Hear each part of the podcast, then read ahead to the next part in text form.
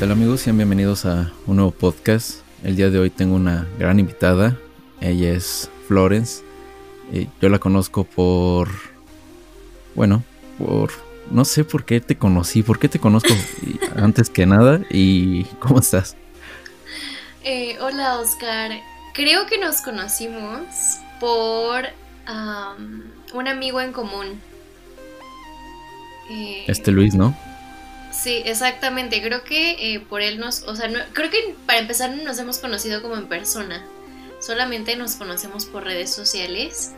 Eh, que, que yo recuerde no nos conocemos en persona, ¿sí? Mm, la verdad, no sé.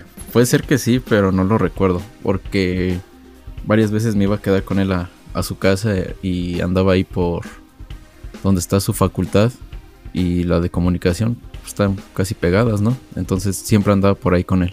Oh, entonces a lo mejor sí nos topamos en algún momento, pero la verdad yo no sabía que eh, eras amigo de Luis.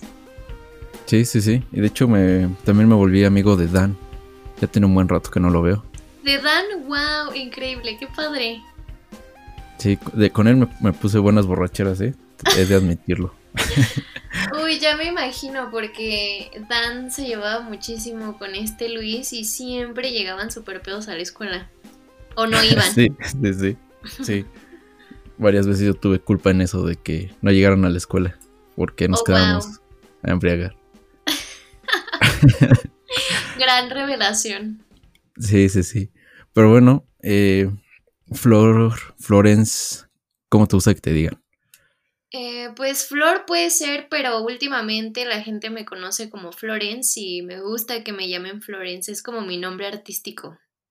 Ok, Florence. Em, para la gente que no sabe, ella se dedica a realizar entrevistas a, músicos. Eh, trabaja con una, no es que no revista, un portal que se llama Amazing o algo así, ¿no?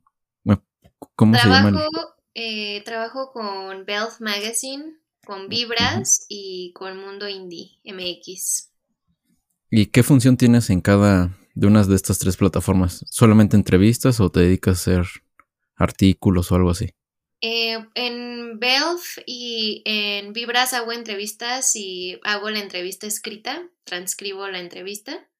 Y en Mundo Indie hago entrevistas en vivo. Ahí no, no hay como un blog en donde la gente puede leer las entrevistas, sino que en Instagram hago las entrevistas en vivo. Y mm, eh, el año pasado, como a finales del año pasado, empezamos a hacer un podcast que son entrevistas también, pero con artistas un poco más conocidos y entrevistas que a lo mejor se dan como para hablar más tiempo que la hora que te da Instagram para una entrevista en vivo. Y ya eso es lo que hago en estos medios. Eh, es muy interesante porque pues yo como fan de, del rock tal cual y del indie, eh, pues tú has entrevistado a muchas bandas que a mí en lo personal me gustaría también tener ese acercamiento, hablar con ese tipo de personas pero pues el cual no tengo yo la oportunidad. ¿Tú cómo vives eso? ¿Cómo vives el que mañana tengo que, tengo que entrevistar a, Camilo VII o mañana tengo que entrevistar a tal banda que me encanta y va a ser mi primer acercamiento hacia ellos? ¿Cómo lidias con esos nervios de tener que hablar con gente así, con gente que tú admiras y que pues, aparte es tu trabajo y que yo creo que lo disfrutas mucho? Al principio fue muy difícil, ¿eh? ¿eh? Es muy difícil acostumbrarte, más porque como dices tú, si eres una persona que ama tanto la música y que además admiras a la persona que vas a entrevistar, a mí al principio me costaba mucho trabajo, me ponía muy nerviosa. Estudias y te preparas lo más que puedes para obviamente tener una buena entrevista, para que el artista se sienta conforme con lo que le estás preguntando y entretenido, no se aburra, te dé buenas respuestas. Y recuerdo que me preparaba demasiado, pero cuando ya llegaba el momento de hacer una entrevista, me, me, ganaban los nervios. Al principio a veces hasta no sabía qué palabras utilizar, me trababa. Pero yo creo que eh, todas esas experiencias, como he entrevistado muchísimas bandas el año pasado, eh, pues obviamente se te va quitando como ese miedo, ese nervio, ya vas teniendo como un poco más de experiencia en cómo, cómo saludar, ¿no? sé que suena muy chistoso, pero hasta cómo saludar a la gente, eh, cómo ponerlos en un mood para que se sientan bien al iniciar la entrevista, fui aprendiendo muchísimas cosas y yo creo que eso me fue dando como la fuerza para ya no sentirme tan nerviosa. Y por ejemplo, hoy que, bueno, ayer volví a hacer entrevistas después de como un mes o un poco más de un mes y me sentí nerviosa otra vez, ¿no? Porque dejas, de hacer algo y como que se te va esa práctica y, esa fuerza que ya tenías eh, y cuesta un poquito como volver a tenerla, pero sigo diciendo, yo creo que la práctica es la que te ayuda muchísimo, a mí me ayudó muchísimo a, desenvolverme un poco más, a, ser también un poco más abierta y pues ahí voy, ahí voy controlando los nervios. Eh, sí, eso de los nervios es, es muy difícil porque yo, por ejemplo, yo no estudio nada de comunicación ni nada así, yo soy ingeniero, pero esto lo hago por, por hobby. Eh, bueno, hace unos años lo empecé como por terapia y ahorita ya lo como por hobby. Y a mí sí me cuesta, me cuesta un buen arrancar porque yo sí me pongo muy nervioso. Por ejemplo, ahorita me puse muy nervioso contigo porque no sé cómo dar esa entrada, ¿sabes? Es, es difícil manejar y te entiendo completamente, pero yo no sé si podría hacerle una entrevista, por ejemplo, a Car de Inside, que la otra vez le hiciste una entrevista. Yo no sé si podría porque a mí sí me ganarían más los nervios ahí. Te lo juro, no, no podría controlar las ideas en mi cabeza. O quién sabe, pero lo más probable es que no. Es que también está eso, ¿no? Porque tienes esta emoción de que estás haciendo tu trabajo, estás haciendo entrevistas, pero por otro lado está esa emoción de que es un artista que tú admiras muchísimo y yo creo que eh, tienes muchísimas preguntas para esa persona tú siendo su fan. Quieres hacerle miles de preguntas, pero también te, tú mismo eh, piensas, esas preguntas estarán bien, ¿qué tal si piensa eh, mal de mí o cree que soy muy invasivo?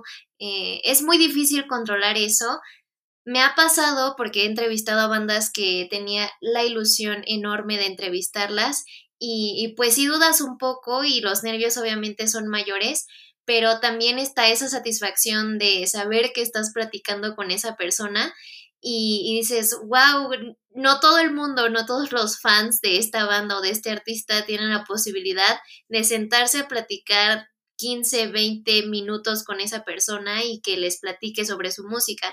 Entonces a mí esa satisfacción también me ha hecho controlar un poco más mis nervios a la hora de entrevistar a, personas porque digo, soy muy afortunada de poder estar haciendo esto, de llamar esto mi trabajo y de hacerlo todos los días y muy contenta.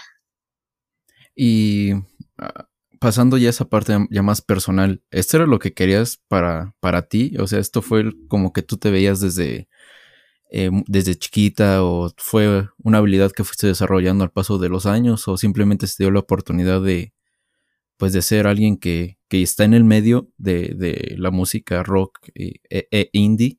¿O simplemente cómo fue que te empezaste a, pues, a, llenar de, de ese tipo de, de cosas que tú haces? Porque pues no, no, te estancas solamente en hacer entrevistas, también pues te dedicas a YouTube, también tienes tu Instagram donde eh, vas a conciertos y tomas fotos increíbles, entonces, ¿cómo fue que desarrollaste esto que pues, ahora eres?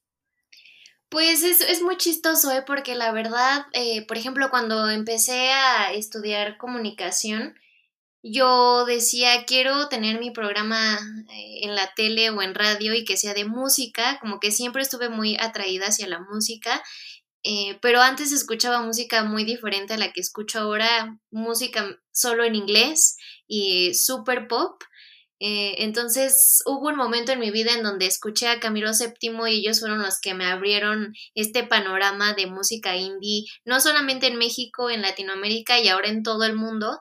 Y dije, wow, ¿en dónde, ¿en dónde había estado? Yo creo que estaba muy perdida porque esto está magnífico, hay muchísimo talento en todo el mundo y que necesito que la gente los escuche. En ese momento dije, ¿por qué la gente no está escuchando a todas estas bandas que son tan buenas, tienen unas propuestas buenísimas. Entonces ahí se me ocurrió utilizar todos los medios que tenía a mi alrededor, que pues, en este caso fueron las redes sociales y en Instagram siempre estoy recomendando música, eh, voy a los shows de los artistas que me gustan y como también me gustaba mucho la fotografía, dije, ¿por qué no combinar estas dos grandes pasiones, la foto y la música? Y fue lo mejor que pude haber hecho porque también eso me hizo conocer a muchos artistas más, de, em, desarrollar un poco más esa habilidad de estar en un show, en un lugar oscuro, con mucha gente, tomar fotos, que salgan bien las fotos. Em, eso también súper divertido.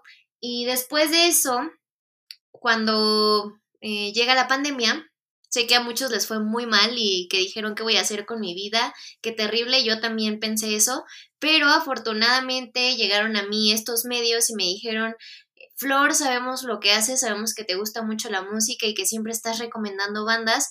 Tenemos esta propuesta de que tú hagas entrevistas y escribas esas entrevistas o que hagas las entrevistas en vivo. Eh, ¿Qué te parece? A mí me pareció magnífico.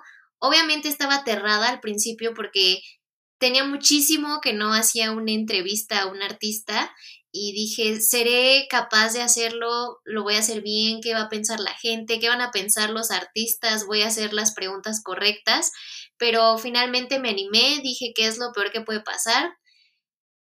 Hice las entrevistas y hasta ahora siento que me ha ido muy bien, estoy muy contenta de, de que se me haya dado esa oportunidad. Pues qué padre, y ahora que ya escucho esto, ah, eh, bueno, Camilo VII fue el que dices que te abrió paso a estos mundos, ¿no? Claro. Entonces, de Camilo VII, por Camilo VII hiciste tu libro. Así de es. Conversaciones indie. Así es. em, en una materia de, de la universidad teníamos que hacer como proyecto final un, un libro y la maestra dijo, ustedes tienen la opción de hacer eh, un libro completamente de su autoría o pueden hacer una versión nueva de un libro que ya exista. A mí me encantan los retos y dije, voy a tomar el reto mayor que es hacer un libro desde cero. Sé que va a ser muy complicado, pero lo voy a hacer. Y dije, ¿de qué lo voy a hacer, no? ¿Qué es lo que puede ser fácil para mí eh, en un libro? Y dije, lo voy a hacer de música, lo voy a hacer de las bandas que más me gustan. En ese momento estaba leyendo un libro que se llama Satisfaction, que es de un autor de Colombia, que justamente entrevista artistas icónicos del rock. Y dije, "Mm, podría hacer algo parecido para mi libro, pero con las bandas que me gustan a mí, que son bandas indie de aquí de México y de Latinoamérica. Fue muy complicado, eh, la verdad sí fue muy complicado hacer este libro porque obviamente tenía que estar en contacto con esas bandas, eh, tener una entrevista con ellos para sacar un poco de información para el libro. Pero de inmediato dije, amo tanto a Camilo VII que voy a empezar con ellos, voy, voy a decir, a partir de esta banda, qué otras bandas van a estar en, en mi libro. Y empecé a buscar otras bandas que también me gustaban y se fue dando como todo este contacto con las bandas, las entrevistas. También ese, e- ese periodo estuvo padrísimo porque gracias a unas entrevistas conocí a otras bandas que finalmente también están en, en mi libro y que ahora puedo decir que son grandes amigos míos. Y, pero sí, todo fue gracias a Camilo VII. ¿Desde hace cuántos años conoces o sigues a Camilo? Justamente estaba pensando en eso porque en mi canal de YouTube, eh, mi canal de YouTube de fan, hablo de mi historia con Camilo VII y los conozco desde febrero de, de 2017. Febrero de 2017. Ujú. O sea que creo que yo llevo más tiempo conociendo a Camilo que tú. Así es, se- seguramente eh, muchas personas eh, lo- que son sus fans, super fans, los conocen literalmente desde que se formó Camilo VII o antes de que aún se llamaran Camilo VII.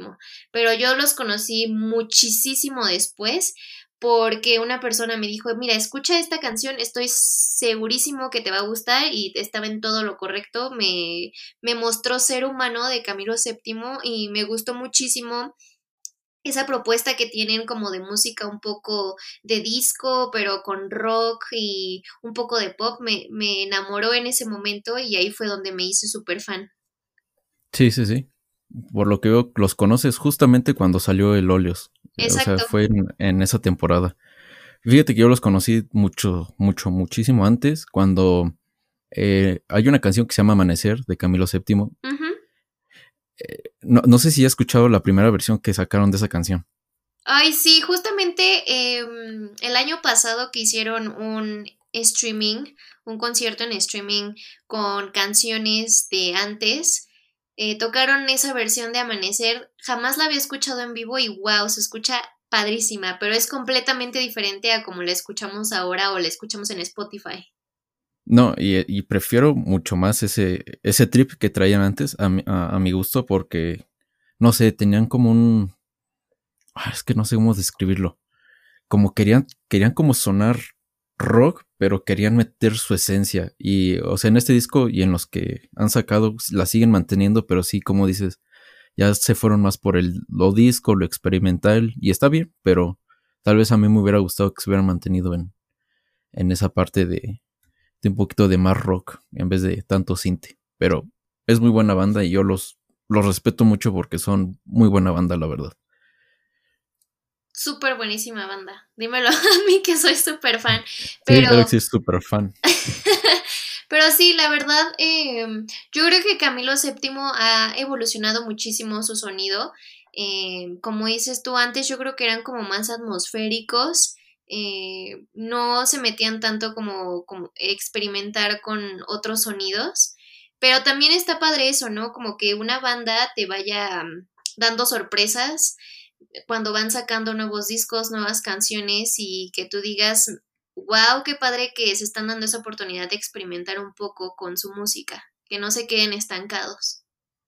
Pues sí, pero eh, los fans más este recataditos o más conservadores, pues ese tipo de cosas no les gustan y muchas bandas empiezan a perder como fans en, en el camino de, pues de que este disco ya suena muy diferente al anterior o ya no suenan a como supuestamente entre comillas suena la banda. Y bueno a mí sí me gusta que las bandas las bandas experimenten. Yo por ejemplo yo, yo soy muy muy fan de, de Panda desde que tengo yo creo que nueve años. Y y pues a mí esa banda siempre me gustó y siempre cada disco que sacaban aunque sonaran lo mismo o sea se escucha casi lo mismo siempre hay mucha experimentación y tú como músico te das cuenta o, o tú como fan también te das cuenta de que aunque sea igual, no es lo mismo. Totalmente de acuerdo, ¿eh? Y, y sí, o sea, si llega a pasar eso de que pues hay fans que no les va a gustar pues eh, cómo suena la banda y van a ir perdiendo fans, pero al mismo tiempo de que van perdiendo fans, obviamente van a ganar otros más que les gusta ese nuevo sonido de la banda.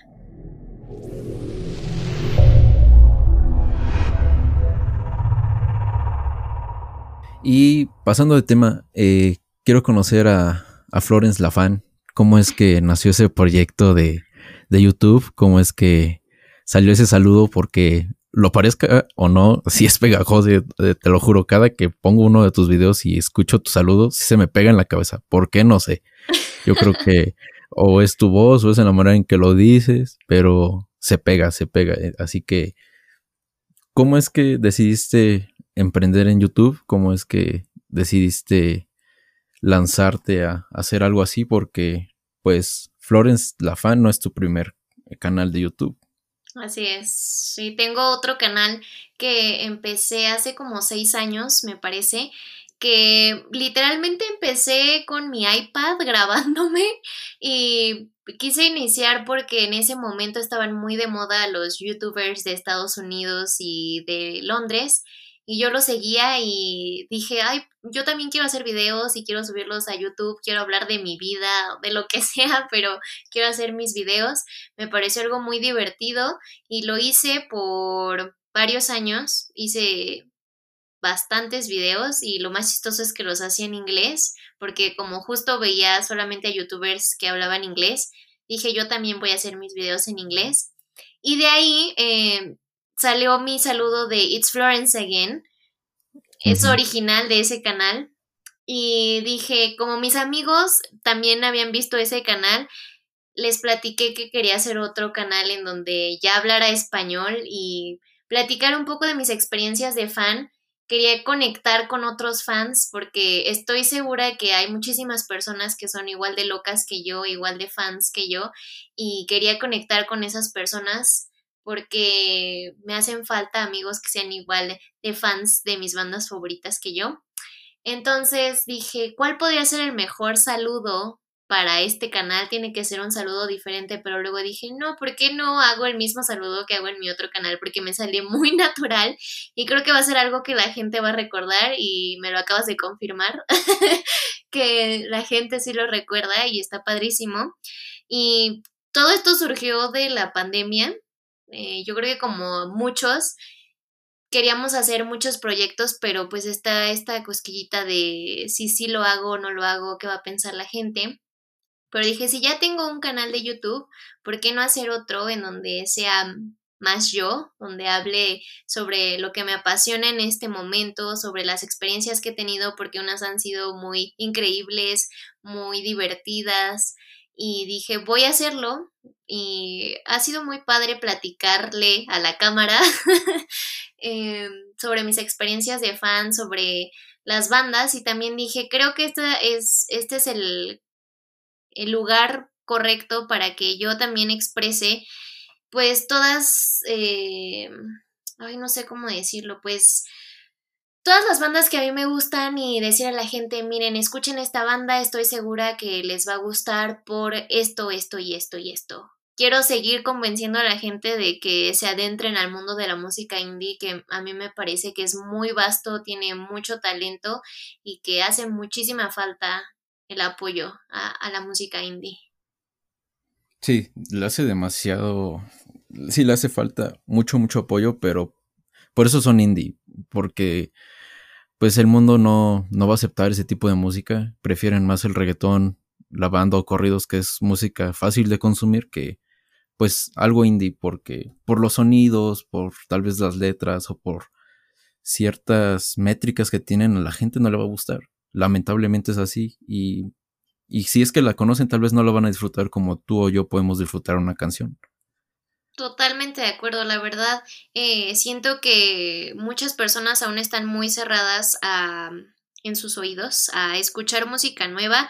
Yo en un momento también lo fui, solamente escuchaba música pop en inglés, pero cuando te das la oportunidad de escuchar música nueva de diferentes partes del mundo, eh, de diferentes géneros, es en donde vas encontrando que a lo mejor si eres muy fan del reggaetón o de otro tipo de música, pero cuando escuchas otro género dices, wow, ¿qué me estaba perdiendo? Esta, este tipo de música me pone muy feliz, me pone a bailar, me relaja, hace que me concentre mientras estoy trabajando o estoy haciendo tarea. A mí, me, por eso a mí me gusta estar escuchando música todo el tiempo de todos lados y de todos géneros, porque siempre aprendo algo nuevo de todos los géneros que escucho. Sí, eso es, eso es de las mejores partes que tiene la música, que te aprendes algo nuevo y aparte te llenan. A mí, por ejemplo, a mí me gusta mucho la música, pues más sad, que tengan letras así tristonas, que, que te den bajones emocionales. Pero no es como que, ah, me quiero matar, no. Simplemente a veces cuando escuchas una canción bastante triste, te reconforta. Es, es, es extraño ese sentimiento y, y no sé por qué pase, pero en vez de que yo me sienta mal porque me siento mal, no sé cómo explicarlo. Sí, o sea, la canción es muy triste y supone que me tiene que hacer sentir mal, pero al contrario, me siento bien porque, no sé. Y últimamente me puse a escuchar mucho música de, de Francia, que es tipo folk, también indie, eh, también es muy sinfónica su, música de allá y tiene unas letras increíbles y, muy tristes y dije, de aquí soy, esta es, es la música que a mí me gusta y, y como dices, si me pongo a investigar de otros lados, tal vez voy a encontrar un artista, no sé, de, de, de Turquía que me va a encantar o no sé, simplemente el chiste es seguir buscando y conociendo. Y es que esa es como la maravilla de la música, es lo que a mí me encanta, que nos hace sentir muchísimas cosas, como dices tú, a pesar de que estás escuchando algo extremadamente triste, te reconforta, pero te reconforta en el sentido en el que a lo mejor sabes que hay otra persona que se está sintiendo igual que tú, entonces ya no eres el único que se siente así y ese es el gran poder que tiene la música, que también vas encontrando que hay muchísimas personas en el mundo que se van a sentir igual que tú, que lo van a expresar en su música y, está padre también eh, como explorar en otros países, como dices tú, eh, ir explorando otras canciones, a ver qué es lo más popular en otros países, por qué es popular en otros países, qué están escuchando, qué es lo que dicen las letras, que a lo mejor eh, eso también eh, es muy curioso de mi parte, que pues investigo a veces qué es lo que dicen las letras y hablan eh, como aquí de, no sé, de cosas que pasan en la sociedad o si hablan de amor, desamor. A mí me interesa muchísimo eso, por eso eh, les recomiendo a todos que escuchen música de todo el mundo. En específico, música de música árabe me gusta muchísimo últimamente y de Turquía. De Turquía hay muy buenas bandas de música indie. Fíjate que mi mamá escucha mucho música árabe y, y, y, de la India, entonces estoy muy familiarizado con esos géneros, bueno, o con este tipo de música, así que entiendo por qué tal vez te guste. Es, es, música, es música muy buena y aparte pegajosa, así que entendería el por qué te, estás enganchando a este tipo de, de, de, música. Y también, ahorita que dijiste eso de, de investigar las letras, fíjate que a mí casi no me gusta investigar de qué trata una canción. Porque a veces tú como, eh, como músico, como compositor, tú, escribes la canción hablando sobre un tema y a veces las personas le dan otro sentido u, otra vuelta. Por ejemplo, yo, yo escribo mucho canciones y de repente se las enseño a mis amigos y ellos creen que estoy hablando sobre una chica que me dejó, no sé, hace mil años y que me engañó con un amigo y realmente estoy hablando sobre el desprecio a uno mismo. Y como dices, puede ser que sí, sí, estaría padre meterte a investigar de qué trata la letra, pero yo siento que también es más bonito que cada quien le dé su propio sentido a la canción. O no sé cómo lo veas tú. Totalmente de acuerdo y fíjate que muchos artistas que he entrevistado me han dicho eso, que ellos están encantados de que cuando sacan una canción su público les dice, ay, a mí esta canción me hizo sentir esto, eh, yo la relaciono con esto que me pasó en mi vida, tal vez el artista estaba pensando en una situación en específico, en un sentimiento en específico, pero para la persona que la está escuchando es algo completamente diferente y ellos me dicen, a mí me encanta que le den resignifiquen las canciones porque eso quiere decir que yo puedo con mi música hacer que la gente sienta cosas diferentes a lo que yo sentí cuando estaba creando esta canción y eso es súper poderoso. Muy pocas personas pueden, pueden lograrlo, entonces a mí los artistas me han dicho eso y que creo que también es importante, ¿no? Que, o sea, no nos fijemos tanto en lo que significa una canción. Sí, prestarle atención, pero también darle un significado propio. Eh, tal vez también está como esto de que cuando escuchas una canción te recuerda a un momento en específico de, tu vida, ¿no? Eh, puede ser bueno o puede ser malo. Ese también, eso también me encanta de la música, que te hace recordar momentos muy específicos de tu vida.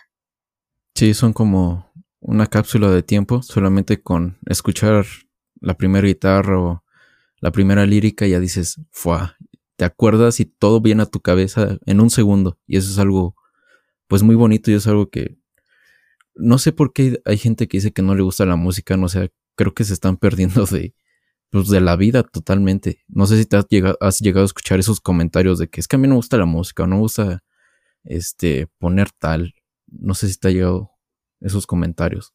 Claro que sí, la verdad, digo, eh, ¿qué, qué sucede? O sea, ¿cómo es que pueden vivir un día, un, una hora sin música.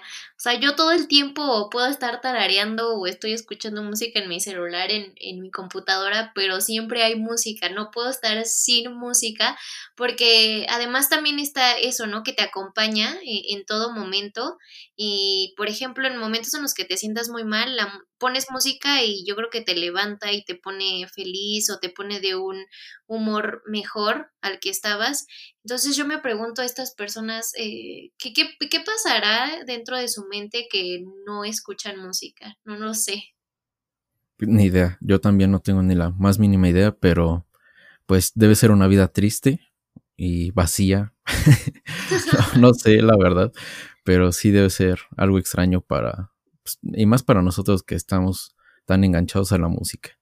Y cambiando un poquito de tema, ¿cómo es que una fan tan hardcore eh, como tú vivió pues, este cambio de que ahora los shows son pues por, por streaming?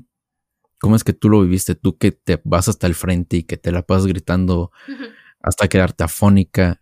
Y ahora, ¿cómo es ese cambio? ¿Cómo es que tú lo sientes? Yo, por ejemplo, yo solamente he visto un show en vivo y la verdad no me llenó.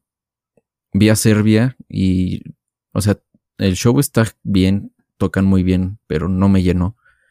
¿Tú cómo es que, pues siendo una fan mucho más hardcore que yo, lo vives esto de que, pues disfrutas estar en tu sala escuchando a tus bandas favoritas? ¿Viste el show de Serbia donde hicieron tributo a Panda, no? Eh, no, no, no. Vi el que hicieron después sobre, bueno, de su disco. Ay, súper. ¿Fue en sala estelar? No. Sí. Sí, sí fue en sala estelar, súper. Oye, sí, yo no lo vi y me dieron una cortesía para verlo, pero no lo pude ver. Creo que había otro show ese mismo día. Pero, eh, ¿cómo viví yo este cambio de shows? Eh, al principio me sentía un poco rara porque pues obviamente uno está acostumbrado a estar rodeado de otros fans que están gritando, que están cantando contigo, como dices tú, estar en primera fila y yo en algunos momentos llevaba mi cámara para tomar fotos, entonces eh, ya no poder tomar fotos también fue un poco raro, pero después del primer show que recuerdo que fue creo que en junio, a principios de junio, al siguiente yo ya estaba súper emocionada porque sabía que iban a tardar en regresar los shows, sabía que esa era la única forma en la que iba a ver a mis artistas favoritos y dije, si esto es lo único que tengo, no me importa, lo, lo, voy a vivir al máximo, lo voy a vivir como si tuviera miles de personas atrás de mí, como si la banda realmente estuviera tocando aquí en vivo. Eh, suena muy loco, pero yo sí me pongo a, a, bailar, a gritar como si realmente estuviera. Y yo creo que eso también influye muchísimo en cómo vivo los streamings, que siento que sí estoy viviendo el show en vivo porque no es, lo estoy viendo en una pantalla y, y ha sido muy divertido. La verdad he visto varios shows por streaming y quiero recalcar para la gente que aún dice que no van a ver los shows vía streaming, les quiero decir que se están perdiendo de muchísimo y que además es importante que los vean porque por estos streamings están ayudando al staff que está detrás de la banda, que no solamente está ganando la banda, sino todo el staff, que muchos de ellos se han quedado sin trabajo durante toda esta pandemia, que ese era su único ingreso están ayudando a, a, todo el staff. Y además lo que están haciendo las bandas, como pues todavía no regresan los shows, están haciendo streamings con temáticas muy específicas que estoy segurísima que jamás en la vida vamos a ver un show en vivo con ese tipo de temáticas. Por ejemplo, con el show de, de Serbia que hicieron un tributo a Panda, seguramente eso jamás va a suceder en un show en vivo. O por ejemplo, Camilo VII hizo dos shows en streaming que duraron más de dos horas en donde tocaron desde su primera canción que lanzaron hasta la última. Obviamente eso jamás en la vida va a suceder, entonces, aunque lo veas en una pantalla, es un show único, irrepetible y, que no debería de, de, perderse nadie. Sí, sí, yo creo que todos, todos deberían de experimentar al menos un show en vivo. Te digo, yo, yo experimenté uno, pero no me terminó de llenar. No sé por qué, tal vez fue la producción, tal vez eh, la banda, no sé, la verdad qué es lo que habrá sido. Pero, pues, por ejemplo, ahorita se viene un show de, de Accidents, que es eh, la banda del vocalista de, de Inside. No, el guitarrista de Inside. El guitarrista, sí. Ajá, y pues eh, eh, voy a pagar y voy a ver ese concierto porque él como, pues, como solista o como su banda me gustan muchas canciones y pues le voy a dar otra oportunidad al, al concierto en streaming y pues a ver qué tal. Ojalá y, esté muy bueno, pero yo no creo vivirlo como tú, de que me pare y que esté gritando y, que esté haciendo ahí un, un, un desmadre, pues no, no creo, porque bueno, es que, es, es que eso también eh, conlleva mucho la, la personalidad de cada quien. Por ejemplo, tú pues, te gusta vivir las cosas así de intensamente, pero también hay muchas personas como yo que pues más a gusto, acostaditos, escuchándola. Así que depende, esto, los conciertos en línea también dependen mucho de personalidades. Siento, siento yo. Totalmente de acuerdo, obvio sí, eh, si eres una persona como más relajada, pues obviamente no te va a llenar un show en línea y pues obviamente lo vas a vivir sentado, tranquilito, pero si es una persona tan alocada como yo que vive los conciertos y gritando y bailando, también en los shows en línea lo, lo, van a hacer eh, pero está padre que la gente también se esté dando esta oportunidad, ¿no? De, de, ver los shows en línea, pero sí, como dices tú, importa muchísimo la producción del show.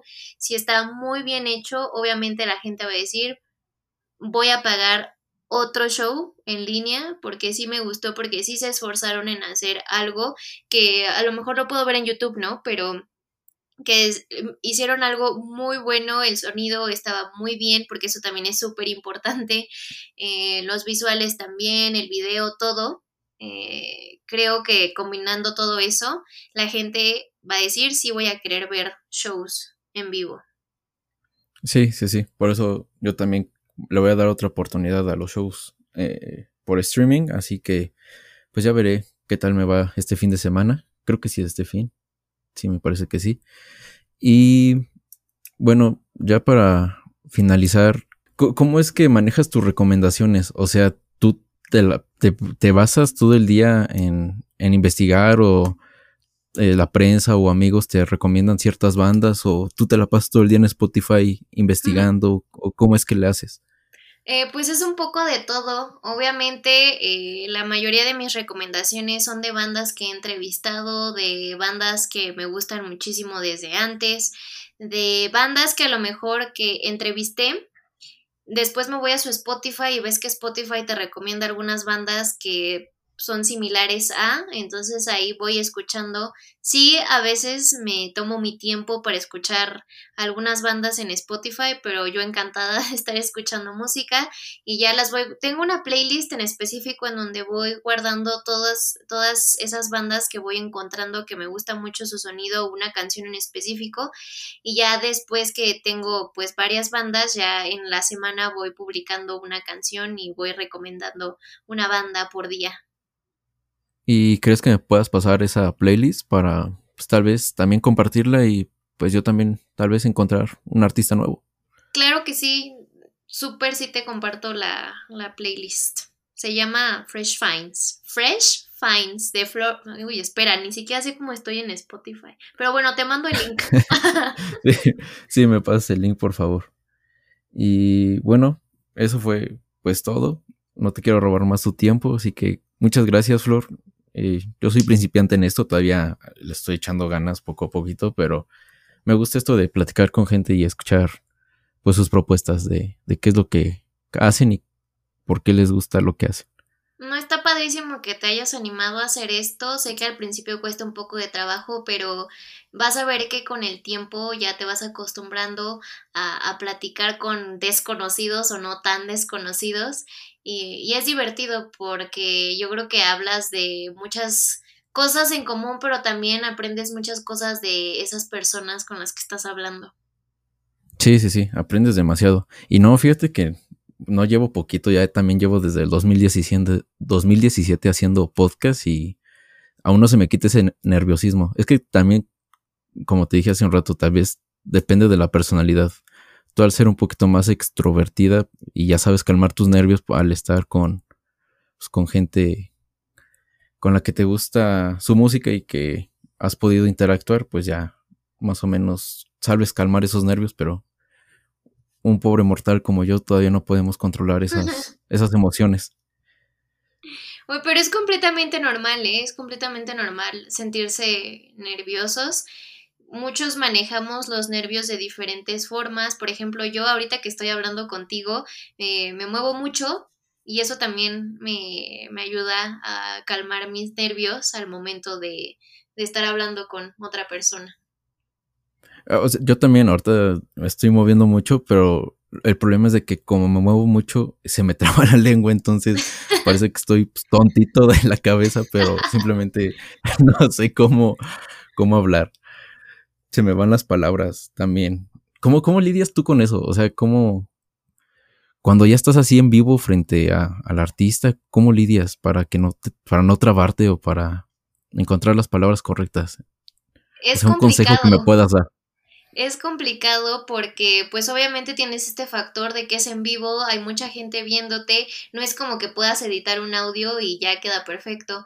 Eh, lo, lo, que me ayuda muchísimo y lo que siento que puede ayudar mucho a todas las personas que están haciendo podcast o estén hablando en público es leer, leer muchísimo o leer poquito tal vez sobre un tema en específico o el tema que vas a hablar con la persona, eh, te va a dar muchísimo vocabulario y al momento en el que tú estés hablando con esa persona vas a saber qué palabras vas a utilizar porque ya las tiene procesadas tu cerebro.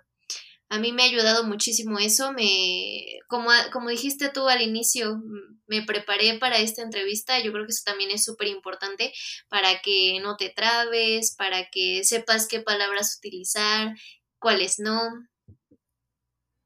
No, bueno, eso sí, pero aún así, ve, yo me preparé y aquí tuve una libreta con todo escrito y, e igual, pues, se me fue todo al carajo por, por, los nervios. Así que tu consejo es muy bueno y yo creo que a mucha gente le puede servir, pero a la gente como yo, yo creo que no, por, por, por ser tan burros. No, no, no, no te digas así. Eh, todos tenemos, todos tenemos habilidades diferentes, tal vez a ti te cuesta un poco más, pero eh, yo digo que ah, con la práctica, con la práctica es como vas a seguir eh, mejorando. A mí se me hizo muy buena esta entrevista, así que no seas tan duro contigo.